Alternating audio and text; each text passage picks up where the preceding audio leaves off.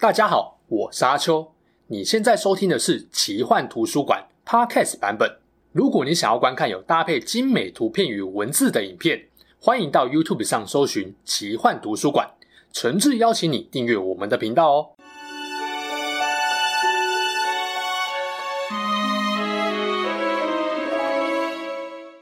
Hello，大家好，我是阿秋，来聊聊神秘奇幻的主题故事。魔戒的故事对于光明方来说是想办法要摧毁魔戒的艰难旅程，但是对黑暗方来说，索伦则要想办法夺回魔戒，恢复真正力量，统治中土大陆。那因为魔戒才是索伦的本体嘛，没有找回魔戒之前，索伦都不算是真正恢复元气，所以夺回魔戒的任务就只能由他最强大也最信任的部下来执行，就是戒灵。戒灵一共有九位，他们生前都是人类。魔戒成就了他们的力量、功名，却也让他们堕入黑暗，成为索伦永远的奴仆。而索伦在他最虚弱的第三纪元，依然能将黑暗力量散布到中土，靠的就是戒灵的战力。尤其戒灵的老大安格玛巫王，是连甘道夫都曾经感到恐惧的强大存在。今天这集我们就来聊聊，身为索伦麾下最有智慧与战力的大将，也是索伦现身之前很长一段时间的代言人安格玛巫王的故事。他是如何堕落的？成为戒灵老大之后，他又拥有怎样的战力跟知名事迹呢？安格玛巫王曾经是人类，但是在他堕落成戒灵之前的真实姓名与族群身份，托尔金并没有明确交代。另外，巫王还有几个称号，像是戒灵之首、黑首领、魔窟之王等等，这些称号都跟他统治的地方或是戒灵的身份有关。有一些以中土世界为背景的游戏，曾经把安格玛巫王命名为阿摩拉索尔，也帮其他的界灵命名，但这些名称纯属游戏公司的虚构。因为托尔金的故事中，只有界灵的副官兼多尔戈多统帅的名字有出现过，他名叫克哈穆尔。在力量之戒的起源与特殊能力的影片中，我有说过，索伦利用精灵打造力量之戒，以控制世界的计划，在精灵对索伦的防备下宣告失败。愤怒又失望的索伦决定将他抢来的力量之戒分给矮人与人类，希望透过这两个种族来完成他的计划。没想到矮人的黑暗抗性太高，死后没有办法堕落成效忠他的戒灵，只有人类如他所愿。那九位使用了力量之戒的人类，在他们的时代强大起来，成为当时最伟大的王者、魔法师与战士。他们获得了无上的尊荣、权势与财富，变得更加长寿。戒指还让他们拥有隐身能力，能够听懂自己原本无法理解的语言，见到常人不可见的事物。但他们也付出了代价，灵魂永世不得超生，而且永远只能服从索伦的命令。《精灵宝钻》中有提到，戒灵中有三位是努曼诺尔人的贵族。以逻辑来说，戒灵的老大应该就是这三位努曼诺尔贵族的其中之一。托尔金的笔记中也有说，他认为巫王可能有努曼诺尔的血统。那这样就不难理解，为何安格玛巫王的力量会如此强大了。第二纪元一六九七年，索伦大军攻陷了精灵王国伊瑞詹，大约在这时候，他夺取了十五枚力量之戒，转赠给矮人与人类。由此可知，安格玛巫王大约是在第二纪元中期出生的。第二纪元的二二五一年，戒灵首次出现在中土大陆。在往后的岁月里，巫王便成为索伦麾下最强大的指挥官。又过了一千年左右，时间来到了第二纪元的三二六二年，索伦展开对努曼诺尔人的腐化计划。短短三年时间，就成为努曼诺尔帝国的国师。就在索伦离开中土大陆的期间，巫王很可能代表他统领了大陆上的邪恶势力。在第二纪元末期，精灵与人类组成最后同盟，跟索伦展开殊死战的期间，虽然托尔金没有明确描写，理论上巫王应该也有参战，而戒灵们的命运也随着索伦被击败后遁入了阴影中。白话来说，就是逃跑了啦。这样的局面一直维持到第三纪元的一千年左右，当索伦以多尔戈多为巢穴，卷土重来，戒灵才又再次活跃起来。第二纪元时期，因为魔戒还在索伦手上，戒灵没有什么机会大显身手。但是到了第三纪元就不一样啦，索伦落难，失去魔戒，很多事情他做不了。这时候呢，曾经被力量之戒加持与腐化过的戒灵，就成为他维系中土黑暗势力的最好帮手。第三纪元一千三百年，戒灵之手出现在中土大陆北方的安格玛山脉，召集了许多半兽人、食人妖与黑暗人类，建立并统治了安格玛王国。戒灵之手在这里建立统治根据地，是为了完成索伦给他的使命，摧毁登丹人在北方的势力雅尔诺王国，并将邪恶由南向北扩散到中土全境。身为戒灵老大的他，很可能因为擅长使用强大的黑魔法，所以安格玛巫王的名号广为人知。接下来，巫王仅仅用了一百零九年，就毁掉已经存在了一千多年的雅尔诺王国的一半。究竟他是怎么办到的呢？在回答这个问题之前，简单复习一下大家比较不熟的北方登丹人王国雅尔诺。第二纪元末，努曼诺尔帝国被伊路维塔毁灭后，一群没有被索伦影响、忠贞信仰神的人，以伊兰迪尔为首，来到了中土大陆，建立了两个王国。南边是大家熟悉的刚铎，北边则是雅尔诺。两个王国由登丹人的至高君王伊兰迪尔所统治。直到第二纪元三四四一年，伊兰迪尔被索伦击杀后，至高王便由长子埃希铎继承。不过战死的不只是父亲，还包含弟弟安纳瑞安。于是埃希铎教导安纳瑞安的儿子梅兰迪尔治国，把刚铎交给他管理。埃希铎则前往北方统治雅尔诺。然而不幸的是，当埃希铎到达格拉顿平原时，惨遭半兽人伏击，最终魔戒背叛了他。埃希铎和他三个儿子都死去了。当时人在瑞文戴尔，埃希铎最小的儿子瓦兰迪尔成了亚尔诺国王与至高王。按理说啊，瓦兰迪尔应该要从他堂哥梅兰迪尔手中要回刚铎的统治权，但是他没有。登丹人的南北王国自此形同分裂。雅尔诺的首都原本是位在伊凡汀湖旁边的安努米纳斯，直到第十任国王在第三纪元八六一年决定迁都。东边的佛诺斯特成为了雅尔诺的新首都。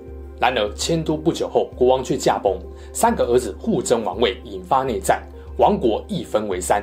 老大统治雅西顿王国，另外两个兄弟则建立了卡多兰与鲁道尔王国。这三国因为领土问题常常起冲突。昔日繁荣的雅尔诺已经不复存在，实力更是远不如南方的刚铎。时间来到一千三百年，在登丹人不知情的状况下。巫王在雅西顿的东北国境建立了安格玛王国，这正是看准了这三个国家四百多年来纷争不和，要借机消灭登丹人在中土北方的势力。这时候，亚西顿的第七任国王试图统一整个亚尔诺，却引发了鲁道王国的强烈反对。正当两国剑拔弩张之际，巫王以国王身份会见了鲁道尔国王卡多兰，看起来不反对合并。如果亚西顿跟他们联手，你迟早完蛋。跟我联手吧，我来帮助你对抗亚西顿王国的野心。第三纪元一三五六年，鲁道尔在获得安格玛的秘密协助下，大举进攻风云顶。亚西顿国王战死，眼看鲁道尔来势汹汹，生怕成为下一个遭殃的卡多兰，赶紧跟亚西顿结盟，并请求林顿精灵帮助亚西顿的新国王，最终驱逐了安格玛跟鲁道尔的联军。在这之后的好几年，北方一直是四国两同盟的对峙状态。安格玛巫王灭亚西顿的计划被阻挠后，便等待时机出全力。第三纪元一四零九年，他亲率大军入侵卡多兰，助阵的亚西顿国王在风云顶上被巫王直接斩杀。卡多兰也在安格玛大军的夜袭下被灭国。幸存的卡多兰人向西逃到了古墓冈与亚西顿王国境内。题外话一下。古墓冈的位置就在哈比人家乡夏尔的东方一点点而已。紧接着，巫王在渗透已久的鲁道尔王国内引发战争，很短的时间内就将雅尔诺东边的这两国都变成安格玛王国的附庸。然而，巫王对北方王国的袭击风驰电掣，惊动了整个中土大陆。精灵决定驰援雅西顿，瑟丹率领林顿精灵，艾隆领着瑞文戴尔跟罗斯洛利安精灵势力加入战局。顶住了巫王的攻势，这也让巫王很长一段时间没有办法顺利攻陷北方登丹人王国。第三纪元中期，从东方袭来的瘟疫席卷了北方。大约在一六三六年，古木冈的卡多兰登丹人几乎全被瘟疫给灭绝了。安格玛巫王老谋深算，为了阻止登丹人在此地东山再起，派遣了狮妖进驻了古木冈。哈比人的歌谣中也从此有了古墓尸妖的传说。一九七三年的寒冬，巫王再次请全力发动攻击。亚西顿的末代国王亚班都请求刚铎支援。刚铎国王埃阿尼尔二世知道情势危急，命儿子尔诺率领大军向北远征。可惜刚铎援军来得太迟了，巫王早一步拿下了亚西顿王国的首都，完成他在北方的使命，摧毁亚尔诺。这也是为什么大家常看到这张地图，北方会写失落的国度亚尔诺了。至于北方幸存的登丹人后来怎么了，我在亚拉冈的影片中有提到，有兴趣的可以去看一下哦。这一战让巫王志得意满。他任凭黑暗大军破坏亚希顿境内，对于来自刚铎的远征军不屑一顾。然而，尔诺没有因为亚希顿被灭就撤退，打算挑战黑暗势力。他收编亚希顿残军，又获得林顿跟瑞文戴尔精灵的支援，先发制人，主动开战。尔诺的刚铎骑兵从北方直击敌兵侧线，在伊凡丁湖到北冈的战线中更是大获全胜，杀得安格玛溃不成军。这时，巫王想躲进根据地恢复实力，但是尔诺没有打算放过他，继续追杀。而第一纪元与炎魔同归于尽，第三纪元满血回归的精灵英雄葛罗芬戴尔也率领精灵和登丹人并肩作战，安格玛大军几乎被斩杀殆尽。巫王在绝境之中亲自出战，他的黑暗力量让所有刚铎士兵都恐惧得无法作战。尔诺想上前单挑。不料他的马却逃走了，还被巫王笑了一番。两人也成功结仇。正当这位戒灵老大准备反扑时，葛罗芬戴尔随即现身。哎，等等，这小子的战斗力不同凡响啊！我的战斗力只有六千，他起码有一万以上。是的，巫王说了，准备撤退。尔诺借机冲上前，却被葛罗芬戴尔拦住。兄弟，慢着，这家伙的死期还很远，也不会死在人类手中。这就是后来被洛汗王女伊欧文打脸的预言。安格玛王国最终被联军摧毁，迷雾山脉以西的半兽人被肃清，刚铎军队也回到了南方。第三纪元一九八零年，安格玛巫王逃回魔多，重新集结邪恶力量。二十年后，巫王开始为了索伦的回归做准备，九戒灵重新集结，他率领戒灵用两年时间攻下了刚铎的米纳斯伊希尔。这里在巫王的腐化下，成为戒灵的大本营，一座恐惧与邪恶的城市——米纳斯魔窟。这时候，我们巫王又有了新的称号——魔窟之主。第三纪元二零四三年，刚铎国王去世，国王的独子，也是我们前面提到的尔诺继任为王。那我们戒灵老大看准时机，就是一波挑衅。哼，废物登丹人尔诺，我就在你家旁边，有种来单挑啊！尔诺本来想冲，却被宰相劝退。哎，你现在已经是国王了，大局为重哦，不要给我这么冲哦。结果七年后，安格玛巫王又再次挑衅尔诺，这次国王不忍了，带着一小队骑兵朝米纳斯魔窟冲去，结果一去再也没有回国。刚铎人民都认为尔诺已经被巫王抓起来折磨致死。那因为尔诺是独生子，也没有娶妻生子，南方登丹人的王室血脉就此断绝。开启了刚铎摄政王的统治时代。失去国王的刚铎，在摄政王的治理下，非但没有溃败，抵抗邪恶的意志反而更坚定了。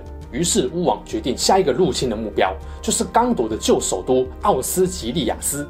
二四七五年，巫王率兵攻占了这座城市，还破坏了连接安都因河的东西岸大桥。